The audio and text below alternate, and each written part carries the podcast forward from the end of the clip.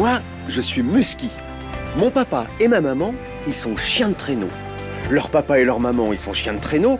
Et les papas et les mamans des papas et des mamans de mon papa et de ma maman, ils étaient chiens de traîneau. Et moi, devinez quoi? Je suis encore trop petit, hein. mais bientôt je serai comme eux et j'irai courir l'Odyssée des chiens de traîneau. C'est une course de traîneau dans la montagne. Elle dure 12 jours, elle fait plus de 400 km et on dit même qu'en France, c'est la plus dure. Il y a tous les meilleurs qui viennent pour essayer de gagner. Si ça se trouve, vous les connaissez même pas. Il y a Sitka, il y a Anouk, il y a Zephyr, Raja, Yukon. Je peux même pas vous les dire tous. Ils sont plus de 500. Et cette année, je suis allé les voir. C'est tous des champions. Ils viennent de presque partout. J'ai vu des Italiens, e des Allemands, komm. des Espagnols,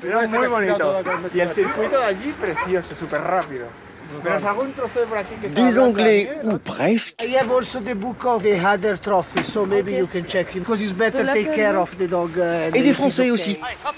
Mais certains qui ne connaissent même pas la montagne, J'habite euh, en Picardie, donc euh, on n'a pas l'habitude comme ça de faire du sport en altitude. Même l'hiver, j'ai pas de neige en fait, donc ils voient la neige que sur les cours. et d'autres qui viennent du sud, du soleil.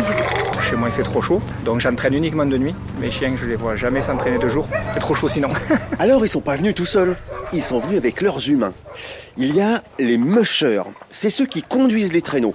Et il y a les handlers qui les aident à s'occuper des chiens. De toute façon, la priorité dans ce sport, c'est les chiens. Donc, euh, si eux sont pas bien, on n'arrive à rien.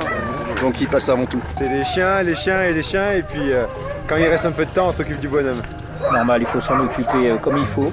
Ils courent pour nous faire plaisir, donc il faut leur rendre quoi. Il faut s'occuper d'eux, il faut enlever les harnais, euh, leur donner à boire, euh, voilà, il faut qu'ils soient en forme.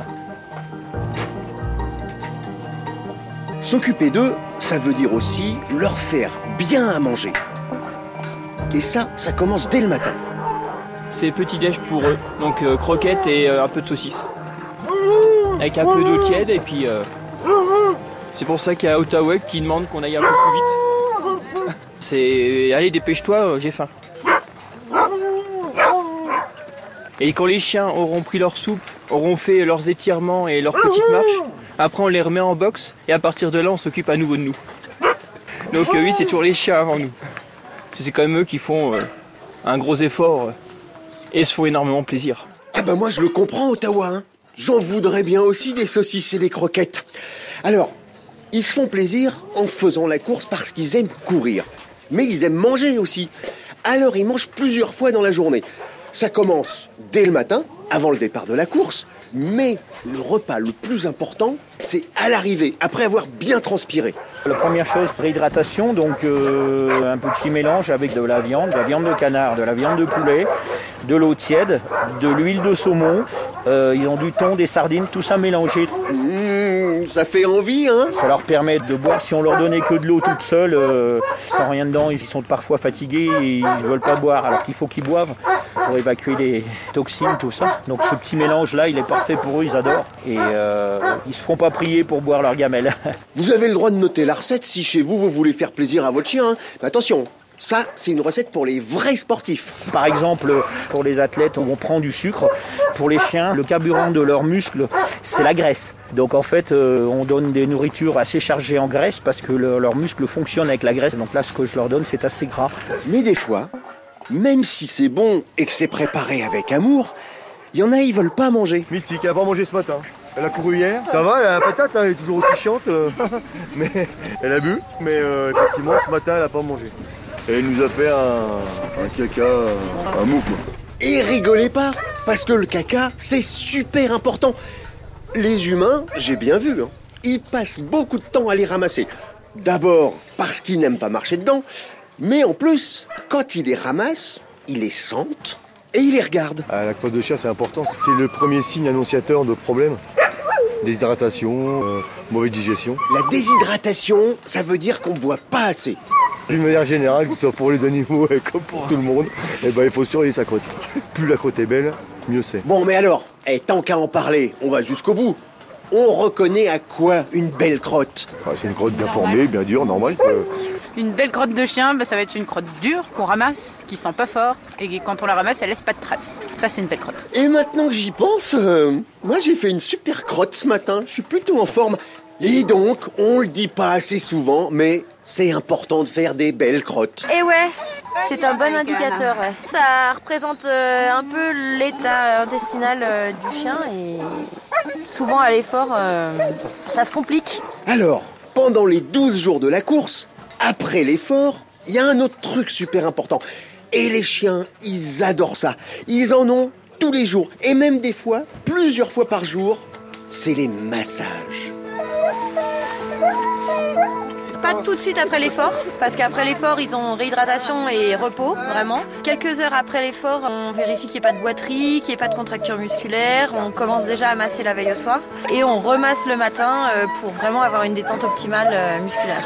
Et un massage, c'est pas seulement quelques caresses. Il faut prendre son temps. Ici sur la course, on a un team de 12 chiens, donc on masse les 12. Donc c'est en plusieurs fois, hein. c'est le soir, le matin, euh, des fois aussi juste avant la course. Le soir, euh, ça prend une heure, le matin, un petit peu plus. Il y en a certains qui sont très très expressifs et qui pendant le massage euh, nous regardent presque gémissent de bonheur.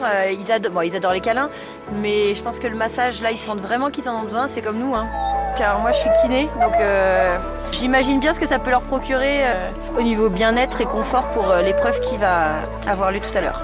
Mmh, moi aussi, j'imagine bien. Même si j'ai pas d'épreuve, hein, j'en veux bien encore des massages. Quand on rentre, c'est papouille pour tout le monde, promenade un quart d'heure pour tout le monde, récupération active, et puis après c'est massage intégral pour tout le monde quoi. Et le lendemain matin, c'est étirement pour tout le monde. Comme un coureur de fond.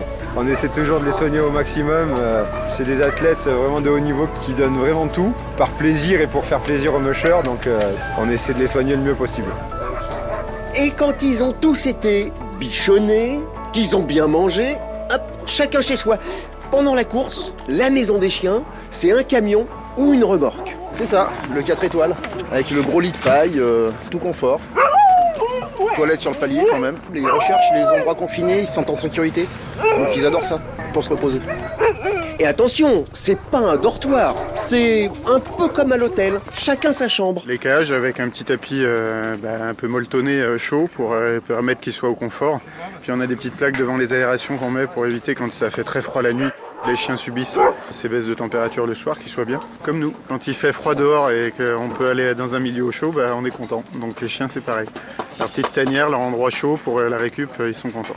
Donc euh, bah, ils dorment tranquillement. Et avant d'aller se coucher, chacun a ses petites habitudes. Le soir, le rituel, c'est euh, on nourrit les chiens. Tous les chiens passent au massage avec Aneta, au débriefing, on va dire, un peu physique.